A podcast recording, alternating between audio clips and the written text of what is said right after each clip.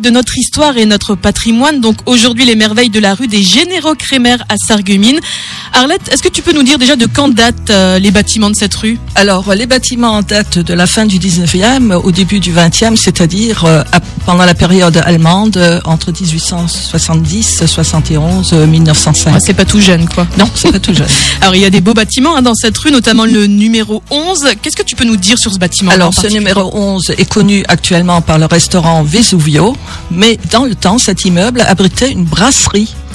Et c'est pour ça qu'il y a tous ces décors. C'était un mélange d'architecture allemande et d'art nouveau français. Alors, euh, la façade est illustrée tout en haut par l'allégorie de la bière, qui est typique euh, de l'art nouveau. Et donc, on, on voit une bergère euh, qui porte un boisseau. Je t'avoue que je n'ai jamais fait attention. C'est vrai que je, je Ah, me oui. balade jamais les yeux en l'air et puis du Ben coup, oui, euh, je te l'ai déjà dit. C'est à- magnifique comme bâtiment. C'est Oui, vrai, oui, ouais, il est ouais. magnifique. Je l'ai déjà dit, à Sarreguemines, il faut lever les yeux. hein. Alors, on peut également voir un petit peu en dessous l'allégorie du jour et de la nuit, c'est-à-dire qu'on a une tête avec des yeux fermés et une autre avec des yeux ouverts. Et sur la frise supérieure, il y a des iris, typiques également de l'art nouveau. Et en bas, tu as des animaux stylisés.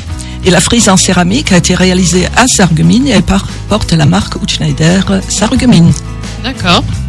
Et puis, il y a également deux gargouilles qui crachent de l'eau et qui s'apparentent également au style allemand. Donc, c'est vraiment... euh, Ah, faut que j'aille voir ça maintenant. Voilà. Faut que j'aille manger là-bas du coup. Oh, tu peux le voir de l'extérieur. hein.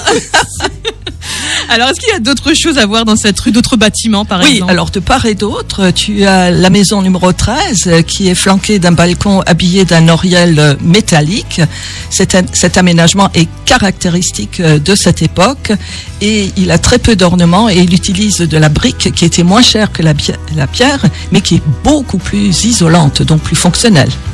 Et puis de l'autre côté, tu as la maison Blore au numéro 9 qui date de 1905-1906 et qui appartenait à la famille de Meunier, les Blore. hein. Et là, tu retrouves une avancée en encorbellement qui est du néo-baroque. Et en dessous, on voit un mascaron grinçant, c'est-à-dire euh, c'est un masque à figure humaine et qui sont parfois euh, effrayants. D'accord. Et on peut remarquer également la belle ferronnerie du balcon ouvragé. Voilà, bah maintenant je sais qu'il faut que je me balade à Sarreguemines les yeux en l'air. C'est bien noté. Il y a Voilà. tellement de belles Ouais, choses à voir vrai, en plus vrai, à. Sarreguemines. Tout à fait. Merci beaucoup Arlette. Je rappelle que tu es historienne de formation et guide touristique. On se retrouve dans 15 jours? Dans 15 jours. Est-ce que tu sais déjà où tu nous emmènes dans 15 jours? Oui, je vous emmène au Luxembourg. Ah, on va Oh. voyager un petit peu. Voilà. Eh ben bonne journée à toi dans 15 jours Bonne Arlette. journée à tous.